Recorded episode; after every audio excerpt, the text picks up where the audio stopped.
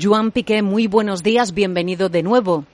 Hola, buenos días. Encantado de estar aquí de nuevo. Eh, nos encanta a nosotros porque estuviste hace unos meses, eh, nos parece recordar en abril, eh, para presentar un libro. Vuelves ahora, eso es que la cosa fue bastante bien y además no realizas una presentación sino dos y un curso. Cuéntanos. Sí, bueno, mañana presentaré el libro de Aoki Gahara, ¿Eh? Eh, conocido como Mar de Árboles. Es un libro pues que salió fruto de una investigación que hice en un bosque maldito de Japón, donde lamentablemente pues eh, hay una historia que se remonta a más de mil años de antigüedad.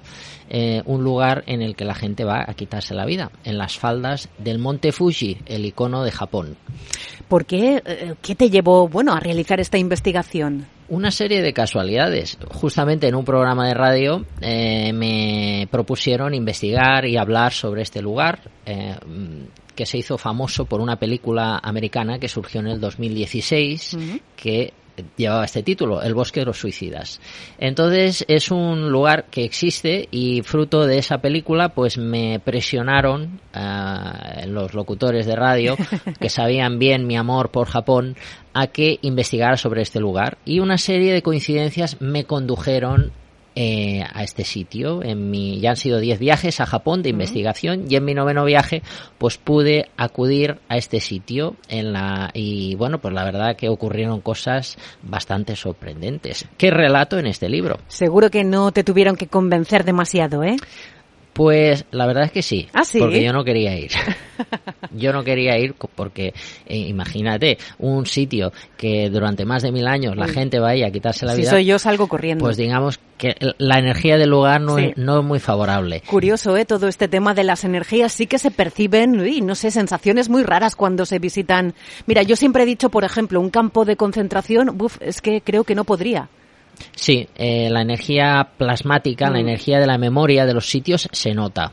Entonces este sitio es curioso porque hay diferentes bosques alrededor de este y con el mismo árbol, el, el mismo tipo de vegetación, ves que la sensación no es la misma. Incluso la forma de las ramas no es la misma. Estando en el bosque del suicidio, vemos que las ramas tienen forma de soga, que casualmente es la manera que más habitual eh, suelen cometer el acto de quitarse mm. la vida en ese lugar. En cambio, vamos a bosques paralelos y no solamente la energía es diferente, sino que la rama no tiene, no, no vemos ramas con forma de soga.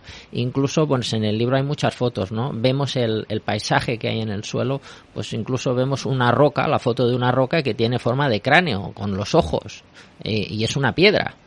Entonces eh, ocurren eh, ciertas cosas que no solamente impregnan energéticamente el lugar, sino que también el lugar coge la forma de las cosas que están ocurriendo ahí. Qué interesante. Por cierto, la gente de allí, de Japón, un saludo si nos escuchan, ¿es reacia a hablar de estos temas o encontraste fácilmente información? Mm, bueno, es bastante abierto, no es un tema tabú, se habla, incluso se escribió un libro sobre el tema, ¿no? Un libro de 13 maneras de cómo quitarse la vida. Es un libro que fue un bestseller en los años 90 y se encuentra mucho pues al lado de los cuerpos eh, que se pueden encontrar en este bosque. A ver, eh, aunque estamos así hablando muy fríamente del tema, eh, es un libro que invita a la vida, invita a reflexionar eh, sobre cómo estamos viviendo y también, pues si hay alguien que está pensando en este acto, en que no lo cometa. Eh, porque, bueno, como todos los que hemos investigado sobre el tema, es algo que más que ser una salida, es algo que complica más las cosas. Es como que nos quedamos atrapados entre dos mundos, no en el físico, sino entre el, el energético y el que supuestamente luego deberíamos de ir.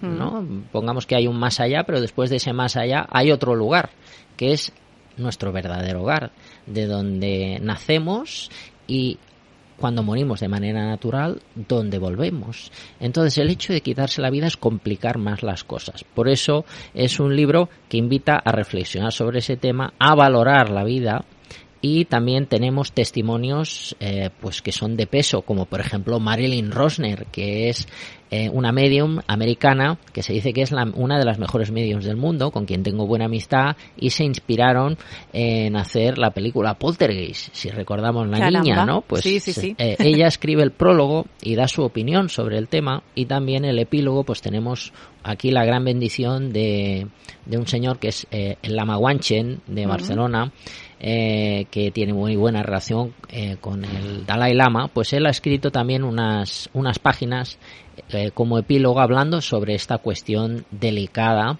pero que pienso que hemos de hablar abiertamente. Sí, lo comentábamos antes de la entrevista, ¿no? Antes, por ejemplo, en los medios era como un tabú, ahora, bueno, incluso el gobierno ha puesto en marcha ese observatorio del suicidio y está muy bien que nos aclares que tu libro, pues es una invitación a la vida. Por cierto, la presentación mañana, librería Hipérbole a partir de las 8 de la tarde y el viernes, eh, claro, tú visitas a Ibiza, Ibiza y no paras quieto un segundo. El viernes otra presentación, la verdad sobre el Reiki. En la librería eh, mediterránea. Sí, también a las 8 también. Y el fin de semana daré curso de iniciación en Reiki, porque eh, vemos, a ver, ¿cuáles son los motivos ¿no? que una persona tiene para quitarse la vida? Pues algo lamentablemente muy común entre todos nosotros. Por ejemplo, eh, podría ser mal de amores, eh, problemas en el trabajo, problemas en la familia, problemas económicos. Esto es algo que todos en algún momento de la vida nos hemos visto impregnados por estas influencias malignas. ¿Qué podemos hacer para salir del sufrimiento? Para valorar la vida? Pues buscar ayuda. Por ejemplo, el Reiki eh, ha salvado muchas vidas. Muchas personas han venido a mis cursos, a mis terapias, con ese deseo ¿no? de quitarse la vida, de que ya no pueden más. Y han encontrado alivio y salvación con las técnicas que he traído de Japón. Podemos decir que el Reiki, lamentablemente, está como pervertido eh, en Occidente porque eh, debido a la Segunda Guerra Mundial y la pérdida de Japón en la guerra en el 45, hubo un Reiki que se perdió en el tiempo. Pude recuperarlo y traer una serie de técnicas que se desconocen en el Reiki de Occidente. Esas técnicas es lo que hace que el Reiki funcione. La meditación, el hecho de purificar la mente, de equilibrar las emociones. Eso puede ayudar a la gente y de manera muy sencilla podemos decir que en un curso de fin de semana la vida de la persona puede cambiar a mejor. ¿Dónde va a ser ese curso para las personas interesadas? Será en Agoyoga. ¿Mm? Muy bien. En la ciudad de Ibiza la gente puede encontrar fácilmente información, si no preguntar durante esas presentaciones.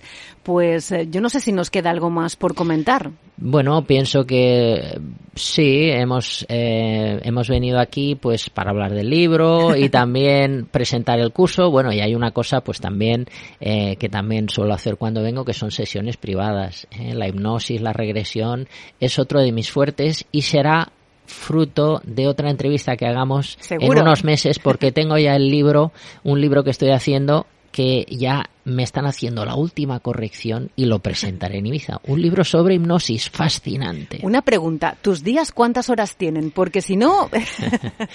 bueno, eh, el tiempo cuando nos impregnamos de la energía del Reiki cambia. Ah, mira, pues ahora me lo explicas. Muchísimas gracias.